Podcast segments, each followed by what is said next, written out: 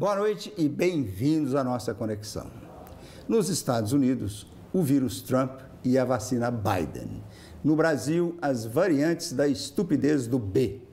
Em Nova York, as luzes da pandemia. Aqui, Caio Blinder, Diogo Mainardi, Pedro Andrade, Angélica Vieira e nossos convidados, a economista Zeina Latif e o ex-ministro da Saúde, Luiz Henrique Mandetta. Agora, no ar para todo o Brasil, pela TV Cultura e emissoras afiliadas, conectados com o mundo pelo UOL, YouTube, Twitter e Facebook. E a meta desse programa de hoje, só temos um, vamos ter um palavrão, Trump. Você só pode falar uma vez. Zip. E o Diogo vai fazer só um elogio ao Bolsonaro, não pode fazer dois. Ô, Zeina, muito bem-vinda ao nosso programa. É um prazer grande ter você aqui. Demorou, mas estamos juntos. Então, vamos tratar você como um convidado do primeiro bloco. Mas depois disso, você vai entrar na roda com perguntas como se fosse da equipe. O Pedro, mais tarde, vai dar um perfil de um entrevistador famoso pelas perguntas simples e curtas. É o Larry King, que morreu essa semana. Então, o Larry King te perguntaria: Zenda, quem é a Zeina Latif? Bom, prazer estar aqui com vocês. Olha, é... eu sou uma economista que tenta ajudar as pessoas a entenderem economia. É... Eu, minha carreira quase toda foi no mercado financeiro.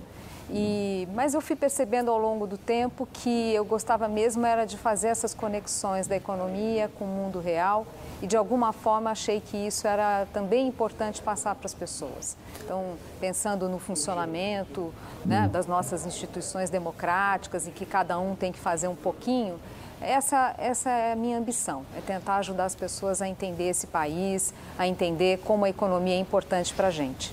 Mas antes, a gente estava conversando com o ministro Mandetta, que daqui a pouco vai estar conosco, e ele nos deu uma história sobre a família deles, ou como é que eles saíram da Itália, vieram ah, para a América do Sul. A sua origem, fala um pouco sobre a sua família. Tá, então tá. Bom, eu sou filha de estrangeiros, né? Eu sou, meu pai migrou para o Brasil, meu pai é palestino, ele veio para o Brasil, é palestino, é muçulmano, ele veio para o Brasil no final da década de 50, fez a vida dele aqui. Do meu lado materno, apesar de eu não carregar o meu nome materno, mas é família portuguesa também de imigrantes, né?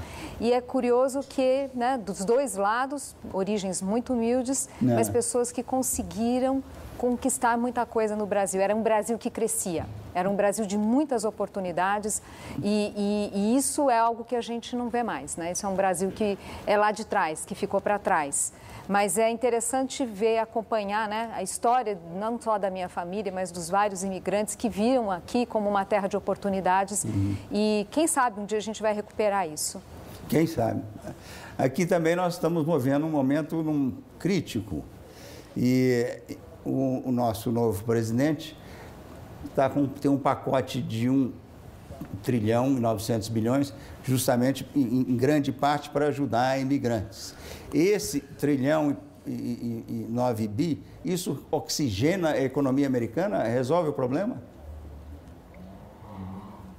Olha, é interessante é, esse tipo de discussão, porque nesse, primeiro, assim, vamos entender o que, que é esse pacote de 1,9 tri que é 9% do PIB dos Estados Unidos, é, que se compõe, né, ele adiciona ao que, aos 900 é, é, bilhões que já tinham sido aprovados, quer dizer, é um volume de recursos enorme, muito além do que foi na crise de 2008, 2009, e o leque é amplo, felizmente. A gente está falando ali, né, na, quando olha a abertura desse 1,9 tri, são é, viabilizar a vacinação, produção e distribuição de vacinas, é, desembolso direto né, de recursos para famílias, que na verdade é um trilhão, quer dizer, a maior parte do programa é isso. Aí tem certas controvérsias em cima, não é um tema fácil ali. É, e também, né, é, transferência de recursos para é, entes locais, é, enfim, é, a gente tem ali né, é, um, um leque e de, de destinação de recursos que mostra, claro, que ainda que haja aí né, debate em relação à melhor forma de fazê-lo, se tem excesso, se não tem, o fato é que olha-se o todo. E essa, né, numa crise de pandemia em que você tem vários aspectos dessa crise, é isso que tem que ser feito mesmo. Acho que vai acabar sendo calibrado, né, principalmente a parte de transferência de rendas para as famílias, né, já tem aqueles 600 dólares, iria para é, 1.400, totalizando 2 mil dólares. Há muito debate que eu não sei se vai sair desse jeito que o, a, a, que o governo deseja. Yeah. O Caio, você quer entrar na... Zeina, esse neto de imigrante, neto de mascate, saúda você que é filha de mascate. Teu pai chegou aqui como mascate. Mas vamos falar do presente. É. Essa semana assumiu o cargo de secretário Tesouro a Janet Yellen, primeira mulher nesse cargo, já tinha sido a primeira presidente do Banco Central no governo Obama e tinha sido a primeira chefe do Conselho de Assessores Econômicos do Clinton, trifecta, três grandes uh, posições.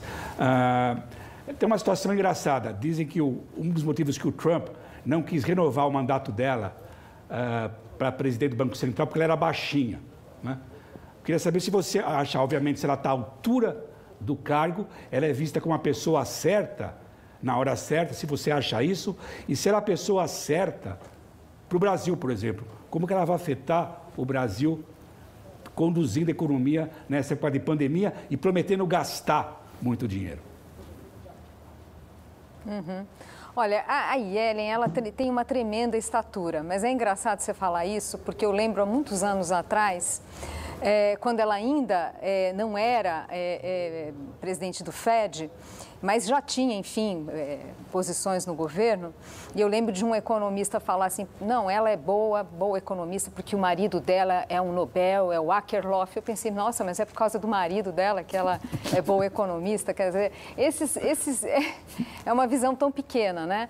É, eu acho que a Yellen, ela, ela consegue ter uma visão é, muito ampla de economia né? tanto macro quanto passando para uma sensibilidade para temas microeconômicos. Ela tem esse pé, quer dizer, ela tem um lado prático, mas ela também tem referências é, da academia. Então, acho uma profissional muito completa. E com, então, acho que tem o lado técnico, mas também a sensibilidade que um gestor de política pública precisa ter. Né? E, e, acho que ela, ela traz muita confiança em função disso, né, para esse cargo de secretário do Tesouro, que tem tantas atribuições. Então, acho que tem uma tremenda estatura aqui. O, o que a gente tem que só lembrar é o seguinte: a, a, o grau de liberdade que um presidente da República tem nos Estados Unidos para conduzir política, políticas públicas por incrível que pareça, é mais limitado do que o nosso presidente da República. Ah, o respeito à separação dos poderes, independência dos poderes nos Estados Unidos é muito maior. As restrições na gestão é, do, do governo são mais limitadas. Então, esse é o primeiro ponto. Então, institucionalmente, você tem né, um desenho institucional que limita a ação do governo. Né? Por mais que você possa ter o presidente com discurso, mas a, a, a, o dia a dia ali, as instituições, elas por si só já delimitam bastante. Segunda coisa é que, diferentemente do debate aqui no Brasil, quer dizer, é claro que tem muito debate, eu citei ali a questão da, desse pacote de 1,9 tri, que tem ali um volume expressivo de recursos é, direcionados para a transferência das famílias, isso vai suscitar muito debate, né? Né, no Congresso.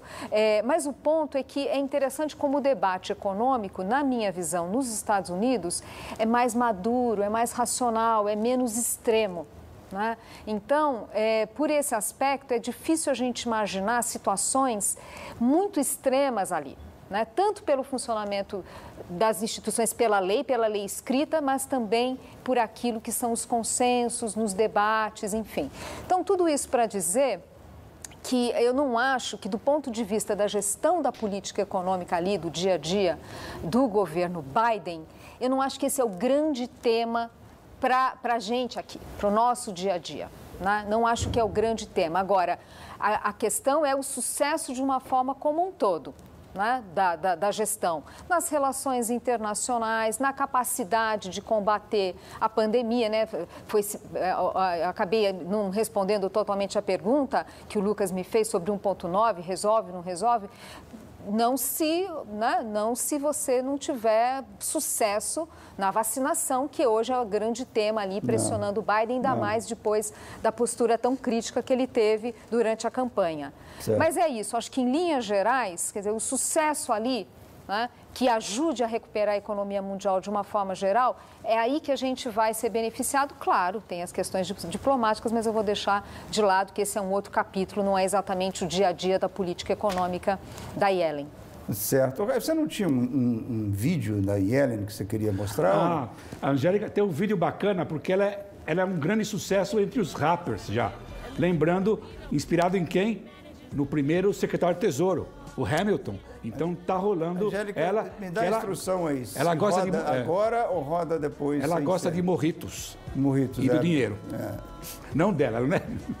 Mas o morritos. Enquanto então isso, tem o rapper a favor. Ô Diogo, você já conhecia a Zeina? Eu conheço de fama a Zeina conheço de fama. A, a, Zena, a, a propósito de, de maridos, uh, nos últimos dias a gente descobriu que o Paulo Guedes uh, tentou proibir o Rodrigo Maia de falar com seu marido, o Marcos Lisboa. Uh, a estupidez dessa bolsonarista, dessa gentalha que nos governa, como disse o Lucas na apresentação dele, é, é infecciosa, né? É, considerando o meu grau de intolerância e de repugnância em relação a essa escumalha, é, me ajude, por favor, a saber qual é o pior cenário possível para o Brasil, é, porque acho que a gente tem de aprender a, a se preparar. Eu estou falando do pior cenário da economia, sem contar a epidemia de Covid-19, sem contar a vacinação, mas para onde pode ir essa esse desastre, para onde ele de governo pode nos levar. É, eu tenho um novo amigo do mercado financeiro que está mandando todo o dinheiro dele para fora do Brasil, legalmente, é, porque ele diz que daqui a pouco a gente volta para controle de capital, é, câmbio negro. Qual, qual é esse cenário mais tenebroso que você vê? Cachorro. Olha, Diogo, talvez a minha resposta, assim, possa surpreender, mas tem limites para o tamanho do estrago, viu? Agora, é claro que assim, a gente vai até aqui a conversa com o ministro Mandetta, mas a primeira resposta vem da saúde. Quer dizer, se confirmar esse cenário, que a gente não vai ter imunidade de rebanho tão cedo no país, e que a gente vai ter, portanto, um 2021 ainda com muitas incertezas, claro que não tem como. Quer dizer, o cenário econômico vai ser muito impactado. Né? Não tem como. O grau de incertezas é muito maior. Como é que a gente vê, por exemplo, tem tanta liquidez na economia, né? Pois é, a taxa de investimento cai. Por quê? Porque você está ali num ambiente absolutamente nebuloso. Né? Exceto setores que nitidamente se beneficiaram com a crise, que tem fôlego, por exemplo, tudo associado à tecnologia, os demais setores, de uma forma geral, têm medo de dar um passo qualquer. Né? Como é que você vai decidir por novas plantas? Como é que você vai decidir por é, é, é, investimentos, enfim, em pessoas, em tecnologia, é, se você não sabe quando que vai ter vacina? Né? Então, esse grau de incerteza não quer dizer que é um cenário é, de recessão e de crise aberta, mas só de ter a incerteza em si que as pessoas não sabem como tomar, o empresário não sabe como tomar a decisão por causa da questão de saúde, isso já, quer dizer, já é um, não é um bom começo. Certamente já não é um bom começo. Agora, por que, que eu acho que tem limites para o grau de estrago, para o tamanho do problema aqui, de, né, limites para o desastre? São duas coisas aqui. Uma, é, pensando esse horizonte de tempo, este ano, uma é que apesar da, de um governo fraco, de um presidente que eu acho que não conhece de verdade, né? não estava preparado para o cargo, enfim, não tem uma agenda clara e, e, e, bem definida, enfim, apesar disso, o que eu vejo no Bolsonaro é que ele é um animal político e ele, em momentos mais críticos, ele recua. Nesse, nesse aspecto, é um perfil diferente, por exemplo, da Dilma. A Dilma, ela apertava, punha o pé no acelerador, mesmo com todos os alertas. E a gente percebe que, em alguns momentos críticos, o Bolsonaro, ele recua. Então, isso eu acho que tem, que, que ajuda a conter, né?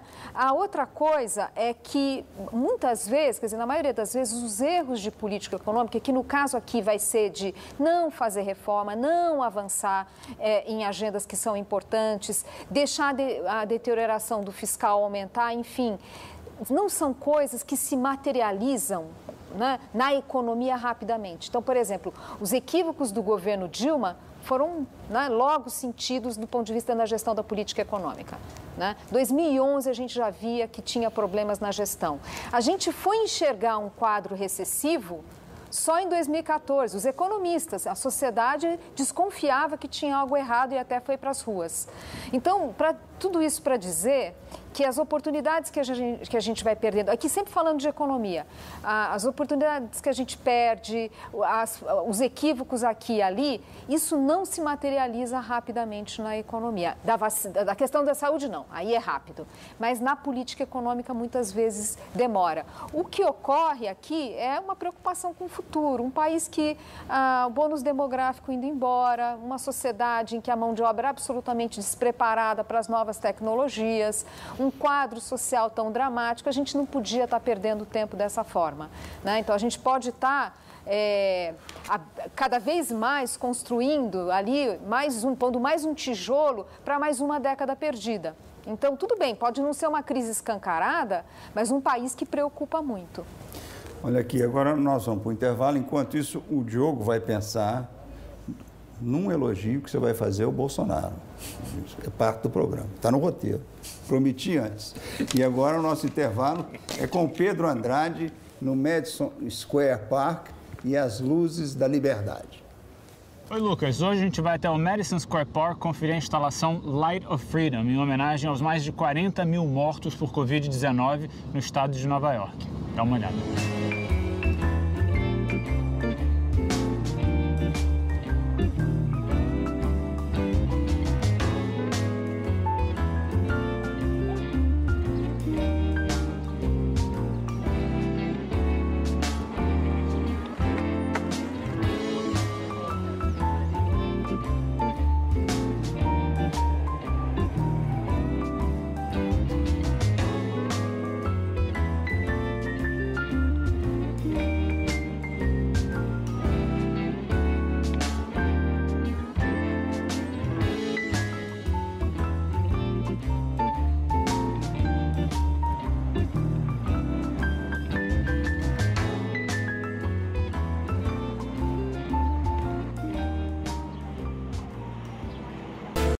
Estamos de volta com a economista Zeina Latifi, que participa hoje como nossa convidada e parte desta bancada. Uh, Zeina, na próxima terça vamos ter uma eleição no Congresso. Uh, qual é o seu candidato? Qual é o melhor candidato para o Brasil? Lira ou Baleia? Ou menos pior? Olha, eu vou, eu vou dividir a, a, minha resposta em duas partes aqui. Do ponto de vista da agenda econômica, eu acho que não vai fazer muita diferença, ah. porque, na verdade, é, quem tem que pautar o Congresso, dizer qual é a agenda, é o governo federal, é, é, é o executivo, é o regime presidencialista, ele que pauta o Congresso, ele que ajuda ali na sua articulação política a fazer o devido é, convencimento, enfrentar, enfim, os grupos que precisam ser enfrentados. Então, nesse aspecto, eu não vejo uma agenda clara, eu não vejo algo redondo. E aí, qualquer que seja o presidente da Câmara, eu acho que não vai ser uma vida muito fácil ali nesse aspecto. Né? Claro que tem temas que podem avançar, mas aquilo que depende de presença do governo, eu acho que vai ser mais difícil, mesmo que seja o candidato do governo, o, o Lira. Do ponto de vista institucional, eu acho que seria melhor o Baleia Rossi, por causa da, do, da maior independência, né? É, de haver por trás ali um projeto que a gente tá, né, observa de buscar alternativas é, na política, né, no caminho que a gente faz aí para as próximas eleições. É, eu, eu, eu, não vejo é, no Lira, o Lira eu vejo uma estratégia muito mais curto prazista de maximizar seus benefícios políticos é, até o final do, do governo. Eu não vejo ali uma coisa de construção é, de uma agenda política para o país. Eu vejo muito mais tentar colher os benefícios de curto prazo de ter uma aliança com o governo. Então, eu acho que do ponto de vista institucional, pela forma, pela é. intervenção do governo é, nessa eleição e pela, pelo perfil ali das bases políticas dos dois lados, eu acho que institucionalmente, para casa, para o país, seria melhor o Baleia Rossi. Bom, Caio, vamos trazer a história de volta para o seu território. Primeira semana de governo do presidente Biden, nota 10? Não, não dou nota 10, daria 10,5, estou brincando. daria uma, uma boa nota. Uh, e o impeachment? Vou começar pelo impeachment Vamos rápido. Vamos começar pelo impeachment. Foi mais uma sem vergonhice do, do que eu chamo o partido da sedição. Já anteciparam que uh, os republicanos não vão dar o voto pelo impeachment uhum. do ex-presidente. Escapei, hein? Não é. dei o nome dele. Uh, eles não querem discutir o mérito da sedição, que ele incitou a insurreição, querem discutir uma tecnicalidades jurídicas, se é uma coisa constitucional ou não. É. Então é uma pouca vergonha. E vamos lembrar o seguinte: vossas, as suas excelências tem na, na sala de tribunal deles que, que é a cena do crime. O é. Capitólio foi invadido. É uma, uma vergonha a covardia desse pessoal. Você, você não acha que nem quando que esse, nesse impeachment vai, vamos ter testemunhas e vão sair histórias mais escabrosas que já saíram. Ah, Lucas, você está tão ingênuo. Você acha que esses republicanos não vão livrar a cara do ex-presidente? Não, eu acho que é mais. Não, não vai ter.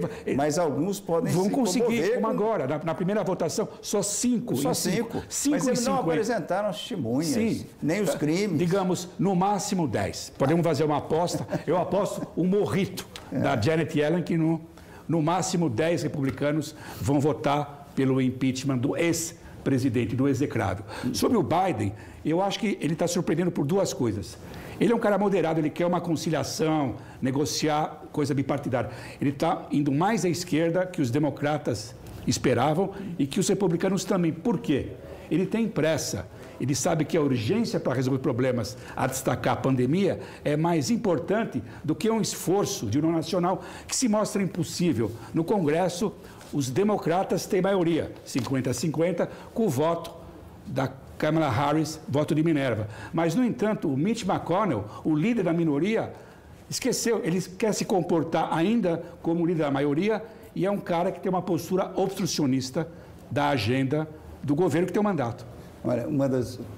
O Senado hoje está empatado de 50 a 50, graças a dois senadores que foram eleitos na Geórgia e as duas histórias são excepcionais, um é judeu, um é negro, são os dois primeiros, mas a, a história que surgiu agora é muito boa, que foi um cachorro fazendo cocô, depois ele faz um au-au e depois ele dá uma lambida no negro, que é um reverendo, e estava sendo estraçalhado pelo, pela campanha republicana, que ele era um, uma ameaça, que ele era um radical, que ele era terrível, uma figura assustadora. Então, eles fizeram esse comercial, o cachorro está tá fazendo o que ele precisa fazer, ele colhe, o, joga o cocô e fala, isso aí é a campanha deles. O cachorro fala, au, au, sobe no colo dele e dá uma lambida. Isso aí, ontem tinha análise de vários centros de pesquisa do impacto do cão na, na campanha. Ele estava por trás 2% e ganhou por 2%, a margem curtíssima. E que o efeito do cão foi decisivo porque ele humanizou o candidato, que era, era, era um perigo. Importante para cachorro, né? então, o cachorro, agora, o que, que você vai ver de cachorro? E o Biden agora levou os dois cachorros dele para Casa Que um deles, inclusive, tem o mesmo nome. Vamos ver sua cultura canina. Não, é Major. Quem, quem chamava Major? Quem tinha um cachorro chamado Major? Hein? Roosevelt. O cachorro do Roosevelt era o Major também. Ah. O, o Diogo, eu falei demais, entrei no seu tempo como vai a campanha para o impeachment do adorador do canalha? Você fecha a resposta com uma das metas de hoje, um elogio ao Bolsonaro. Bom, em, primeiro lugar, o impeachment não basta, né? Para mim, pelo menos, não basta. É, e eu estou em campanha para que ele seja julgado e, dependendo do resultado, é, preso. As barbaridades cometidas pelo bolsonarismo é, durante a epidemia é, têm de ser esquadrinhadas pelo Ministério Público, é, pelo Congresso Nacional. Exatamente isso que você falou a respeito do inominável, Lucas. Quer dizer, nós temos de ouvir o depoimento do Mandetta, é, nós temos de ouvir os, os depoimentos dos seus sucessores, é, temos que investigar o que aconteceu em Manaus, é, conversar com os, os, os CEOs dos laboratórios, que tiveram, que ofereceram suas vacinas e que foram recusadas. A Reuters, nesta quarta-feira, publicou uma reportagem com demolidora para o governo, com as mensagens trocadas por esses monstros do Ministério da Saúde, defendendo a cloroquina e debochando da vacina, isso em junho do ano passado, logo depois que o Mandetta foi demitido.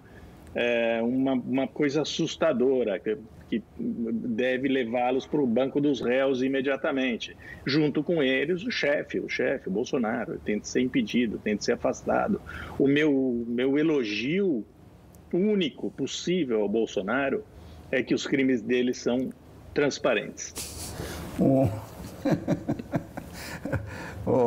Diogo, já que você está nesse embalo, você me diz o seguinte: uh, os protestos contra o Putin mudamos de, de continente.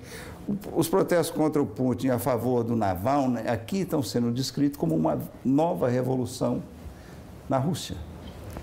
É uma revolução que vai durar três semanas e sumir como as outras, ou essa tem alguma consequência maior? É possível que essa dure duas semanas, né? Apesar da coragem física, moral do Navalny, que deveria ser recompensada com um movimento orgânico, duradouro. É, é difícil, neste momento, imaginar, uh, por causa da, da, epidemia também na Rússia, por, pelo controle despótico uh, do Putin sobre tudo uh, no país, é difícil imaginar que isso possa render alguma coisa, sobretudo porque o mundo está mobilizado também. Né? a Merkel, quando teve que comentar, ela pesou, pôs na balança. De um lado Navalny, do outro o gasoduto. Ah, o gasoduto pesou um pouco mais. Ah, então o mundo está bastante paralisado, sem possibilidade de reagir. Ele está isolado, Navalny, coitadinho, e ah, espera-se que ele não seja morto. Agora deve ser sob custódia do, do, do, Putin, deve ser mais difícil matá-lo, pelo menos envenená-lo. pelo menos isso. Vamos ver o que acontece nos próximos meses, anos. Okay. Sabe qual foi o maior crime do Navalny? Ah. Ele sobreviveu ao envenenamento. Não um, mais um. Não, esse foi mais grave para o Putin. Ele sobreviveu.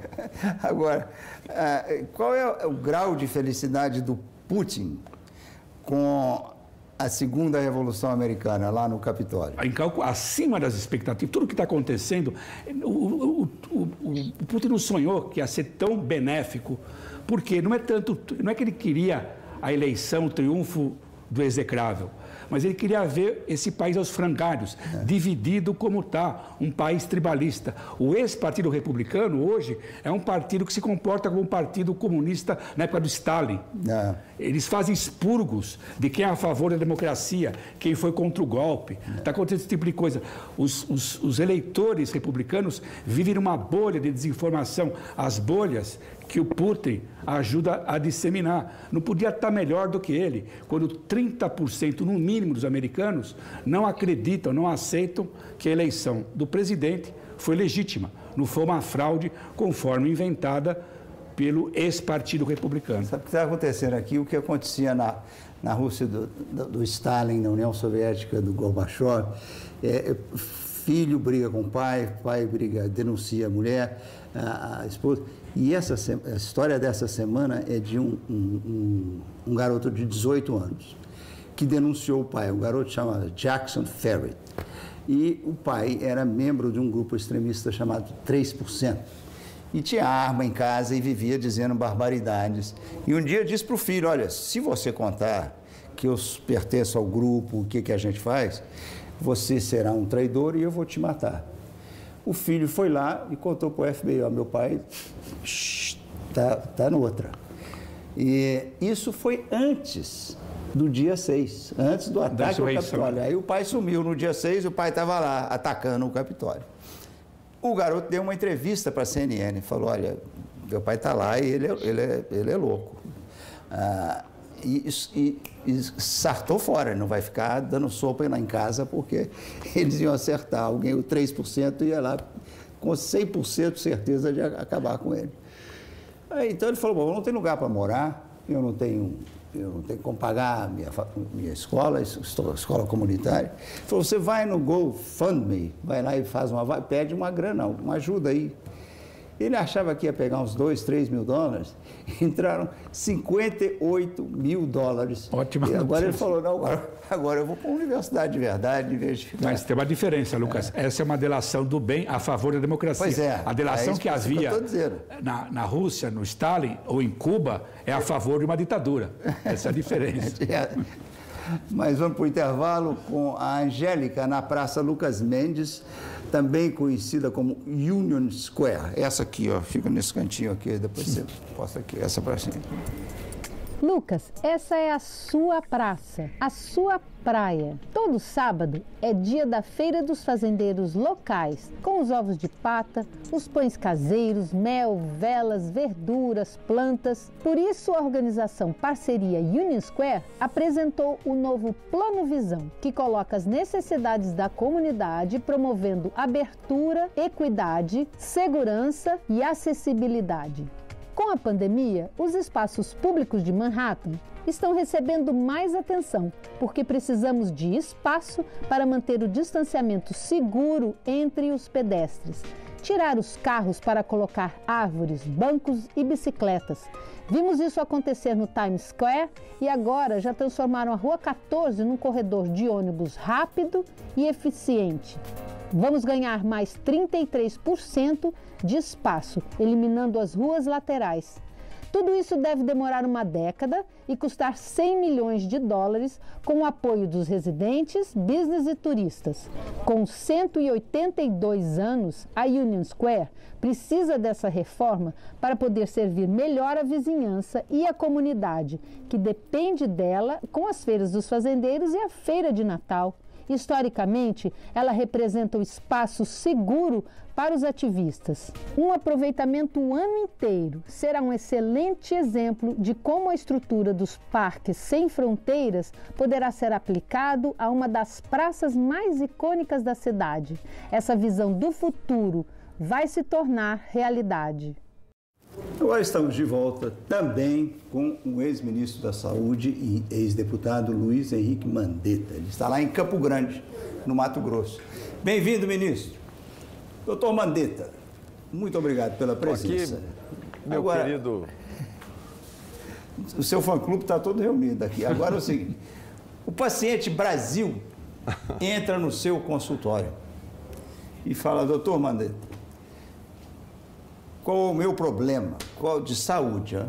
quais nos indicadores de saúde dele, o que, que eles mostram?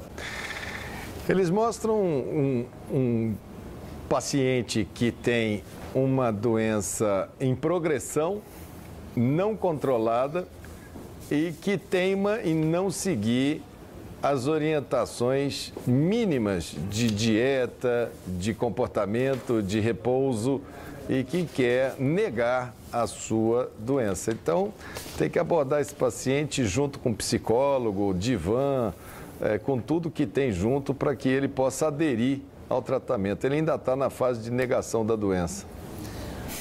As pesquisas que saíram essa semana, com certeza, o senhor viu, que dão o ministro Mandetta, na época que comandava a, a, a luta contra o Covid, tinha 75% de aprovação.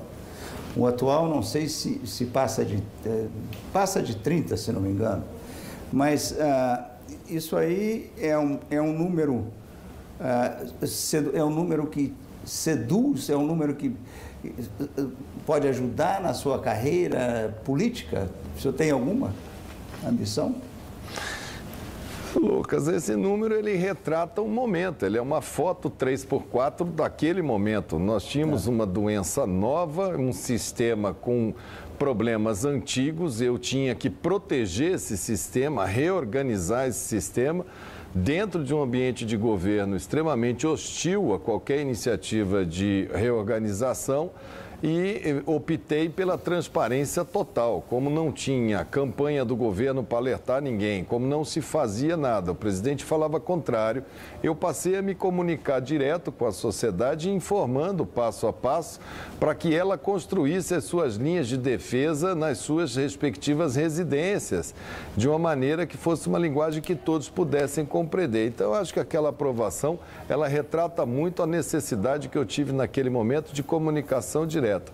O conceito fica, o conceito fica. Eu é, ando aqui no meu estado, onde eu vou, o conceito fica. Agora, é daí a ser uma trajetória política em cima deste episódio, vai uma distância muito grande. É, eu já fui deputado federal por dois mandatos. Na última eleição eu não quis disputar, achei que o, que o Congresso estava muito ruim. Aquela legislatura foi um ano de fora Dilma, um ano de fora Cunha, um ano de fora Temer. No quarto ano eu falei, fora eu também, deixa que eles tocam aí. Então, para a gente participar, eu acho que precisa ter massa crítica, precisa ter muita gente disposta a construir uma nação, a começar. É, o conceito, a credibilidade está de pé. Um, não é fácil ser presidente do Brasil, não. Um dia, se eu for candidato, eu vou ficar com pena dessa aventura, porque é uma trabalheira danada. Agora, não sei se já conhecia a Zena, que eu vou passar para ela daqui a pouco, só quero uma resposta bem curta. Dessas vacinas que estão aí, qual a sua preferida? O que, que o senhor gostaria de tomar?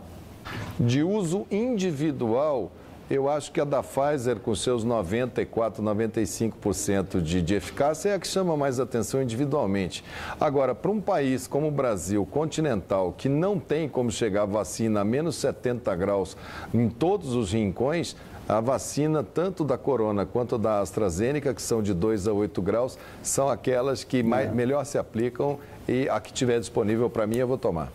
Zena, você já conhecia o ministro? Ele é todo seu. Ah, eu queria fazer duas perguntas bem rápidas assim. Primeiro, eu queria ter uma noção assim, qual qual foi a grande dificuldade, de uma forma geral, de fazer um esforço coordenado com os demais entes da federação, quer dizer, o Ministério é, da Saúde de fato conseguir fazer é, esse esforço mais conjunto no país.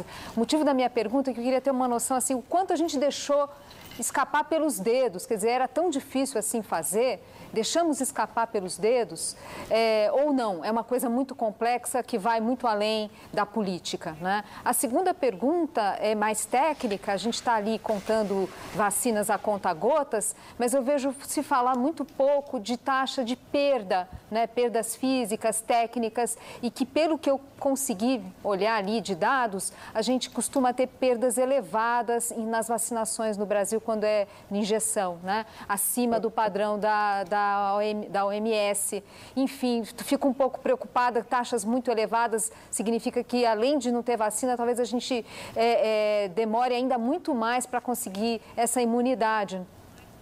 Bom, é, o que a gente perdeu é, foi exatamente essa construção, que é difícil, ela depende muito da capacidade do governo de dialogar. Eu partir para uma, um diálogo franco com o Congresso Nacional, aprovei a lei de quarentena, aprovei os recursos, os primeiros recursos necessários, é, presente tanto na Câmara quanto no Senado. Depois eu atravessei a rua, fui até o TCU, consegui construir que eles acompanhassem de dentro do Ministério da Saúde para poder fazermos juntos, já que os técnicos tinham muito receio. O Supremo Tribunal Federal, fui até a corte, sentei com todos eh, os ministros, expliquei a, a, situação. O Procurador-Geral da República criou uma rede nacional de procuradores para que a gente não tivesse judicialização diária. Depois determinou-se qual era a competência do ente municipal, estadual e federal. Tudo isso eram princípios que alicerçavam alguns passos. O primeiro, organizar o sistema de atendimento em paralelo com criar uma consciência de prevenção. O que nós vimos que foi o, o, o, debacle do nosso sistema foi que, na figura do presidente, ele sabotou o sistema de prevenção. Ele não admitia nenhum tipo de medida que fosse no sentido de prevenir Ele insistiu durante muito tempo em teorias muito frágeis de que o Brasil era um país tropical, que aqui não teria doença, que o brasileiro morava no esgoto e que, portanto, era resistente a todos os vírus. Depois ele falou que era uma gripezinha. Ele minou completamente o espírito de quem tinha que prevenir para você ter um número menor para que o sistema pudesse se organizar para atender. No capítulo da atenção, do atendimento, eles foram criar uma narrativa, ele e o, o então presidente dos Estados Unidos, e saíram os dois com o mesmo discurso: é o vírus chinês e o que funciona é a cloroquina. É, isso daí ele contaminou completamente a política do tratamento tirando, minando a prevenção. Foi um outro segundo baque muito grande na vacina. O terceiro era a testagem, que a gente tinha feito o pool de laboratórios para entrar com testagem para poder separar. Eles não só não fizeram, como deixaram os testes na GARE do Ministério da Saúde, envelheceram, perderam a validade, ou seja, não testamos. E o quarto é, é, é, drama é quando eles viraram as costas sistematicamente para a solução vacina e apostaram num movimento anti-vacina dentro do Brasil, que hoje você tem, além do problema da perda, que você pode colocar de 5% a 10%, que é o que quebra, é o que perde temperatura, é a manipulação equivocada, enfim, a contaminação, você tem também uma parte da população que está assustada, porque muita gente falando, as mídias sociais produzindo fake news sobre vacina o dia inteiro e o governo, o Ministério da Saúde do Brasil não tem credibilidade para dialogar para retirar as dúvidas, para com calma explicar para a população o passo a passo que nós vamos ter que dar para poder ultrapassar. Então, nós tínhamos uma crise é, e hoje nós temos quatro grandes crises sanitárias. E entrando aqui a quinta crise, que é essa história dessa cepa, dessa variante Manaus, que o mundo inteiro está fechando os voos para o Brasil. E o Brasil está não só é, aberto normalmente, como ele está retirando pacientes de Manaus, mandando para Goiás, mandando para Bahia, mandando para outros lugares, sem fazer os bloqueios de biossegurança. Provavelmente a gente vai plantar essa cepa em todos os territórios da federação e daqui a 60 dias a gente pode ter uma mega epidemia. Pedro Andrade, curto e grosso. Por favor. ministro, ministro Mandetta, é, uma das atrações mais assistidas na TV americana essa semana foi uma entrevista com uma conselheira do Trump, doutora Deborah Burks. O que, que você está me apontando? Não. Pode falar o nome dele. Ah, não posso falar o nome do Trump, me perdoe. Enfim, a entrevista com ela, essa é uma Eu mulher. essa é uma mulher premiada, admirada, uma médica respeitada, e ela disse que a maior dificuldade dessas décadas de profissão foi trabalhar com um presidente anti-máscara, anti-vacina, mais preocupado com a própria reeleição que com os 425 mil mortos que a gente vê hoje. É, você, eu acredito, tem alguma familiaridade com essa posição. Ela disse que para ela o mais difícil nesse momento vai ser limpar, diluir essa mancha que esses quatro anos deixaram no legado dela. Eu queria saber se eu pudesse voltar atrás, você faria alguma coisa diferente? E agora, como você pretende navegar essa mancha que eu acredito que talvez você enxergue no seu currículo?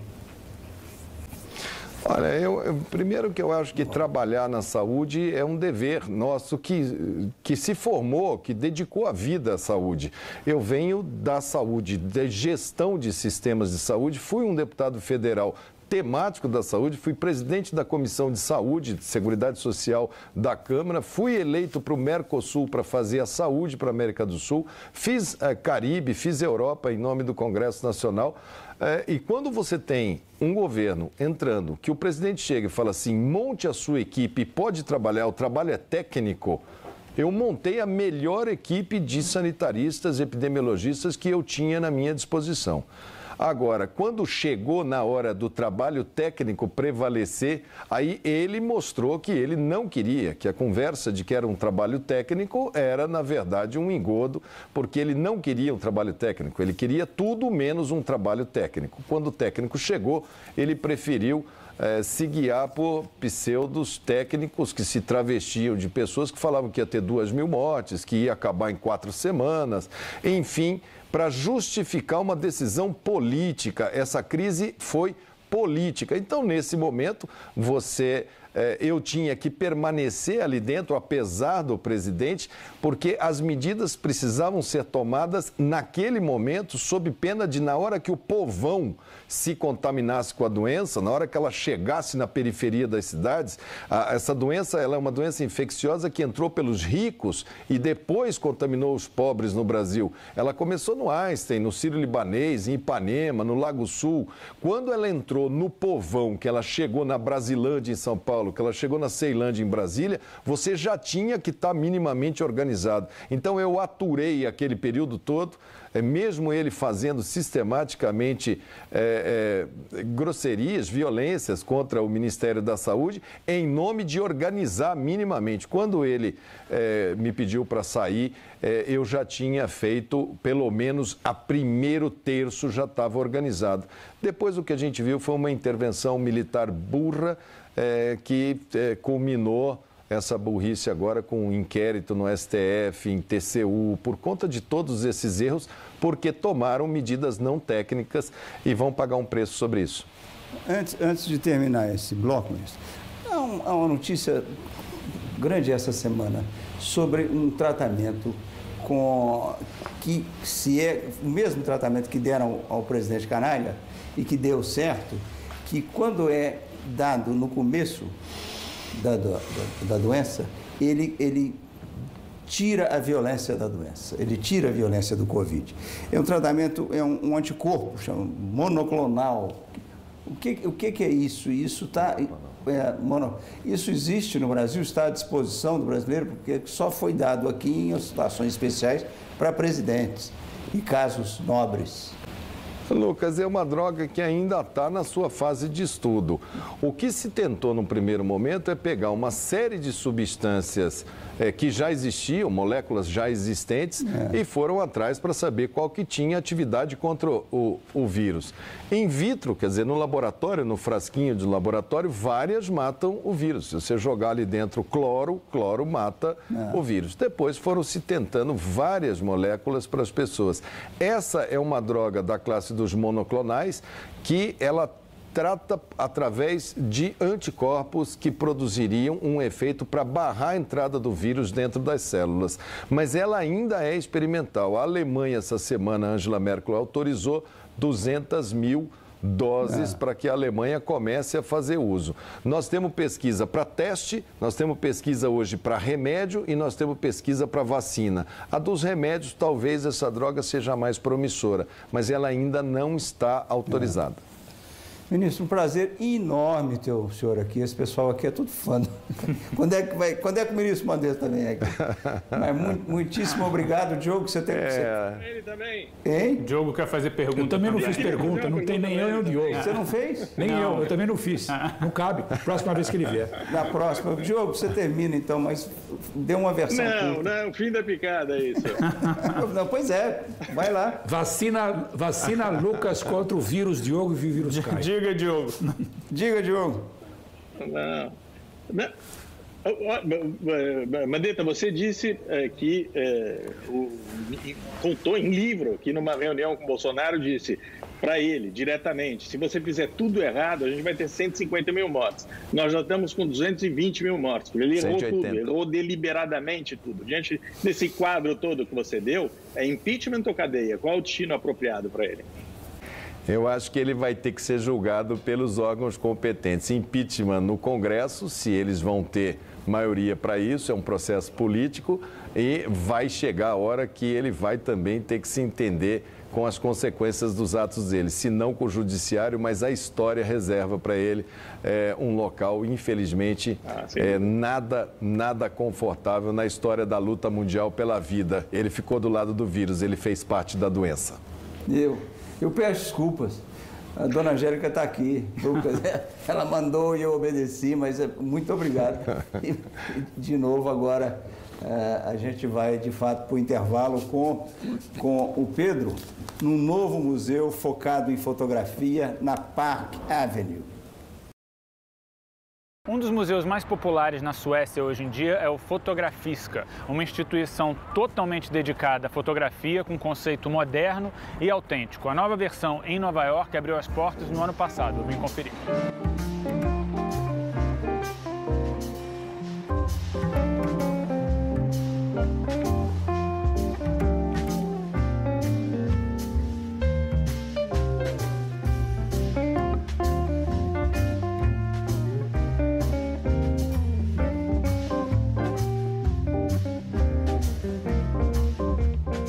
Intenção desde o início era que esse lugar fosse uma plataforma para vários tipos de fotografia. A gente está falando de um prédio que é tombado aqui em Manhattan, são seis andares e eles não têm acervo permanente. Todas as exposições aqui são temporárias.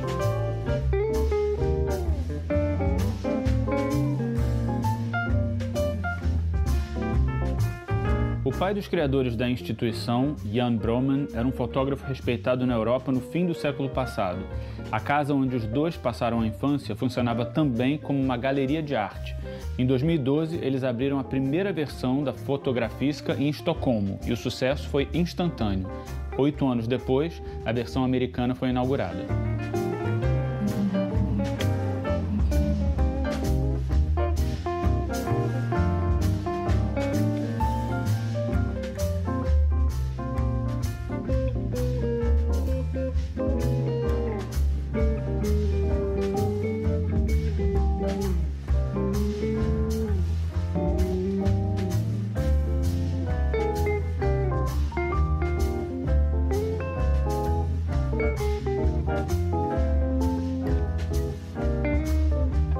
Vale destacar que ao longo do ano eles têm pelo menos cinco exposições simultâneas no museu.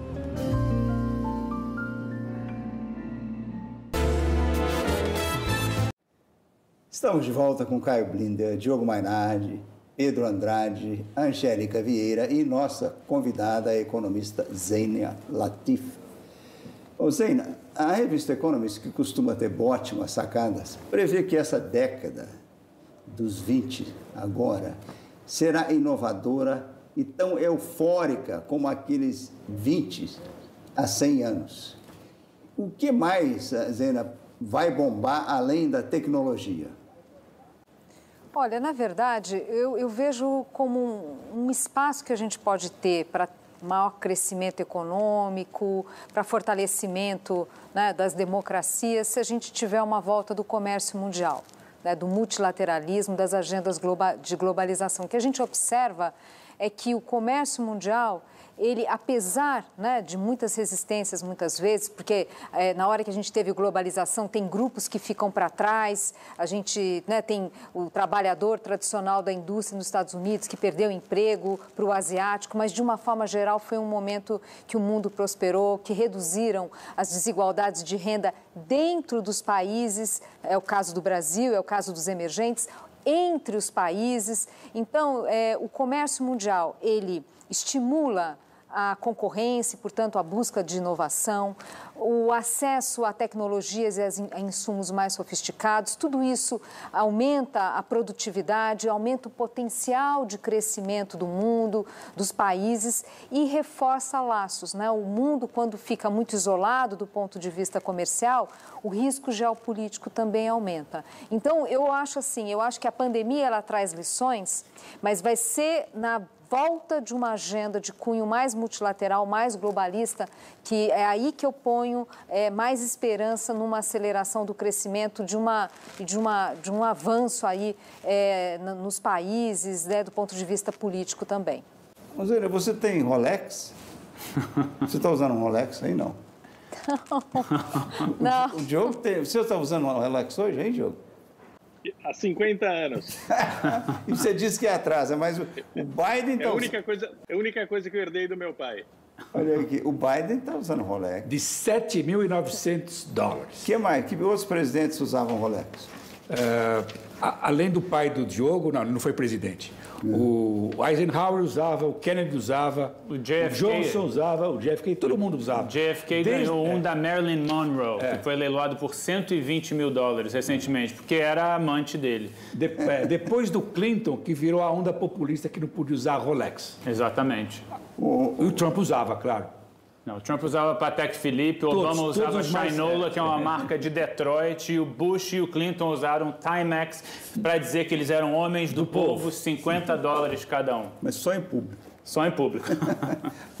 O Pedro, para mim, olha aqui, a história morreu essa semana um, um ídolo nosso.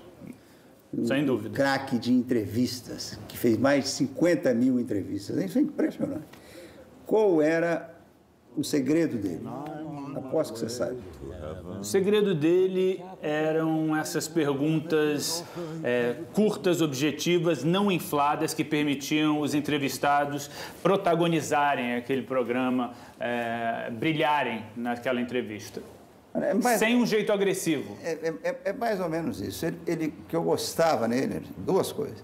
Um, ele não se preparava para nenhuma entrevista. Maravilhoso. Ele né? achava que se ele fosse ler o autor que ele estava entrevistando ia confundir a cabeça dele. Então ele, ele, ele era uma tábula rasa. Uhum. Chegava lá. Eu...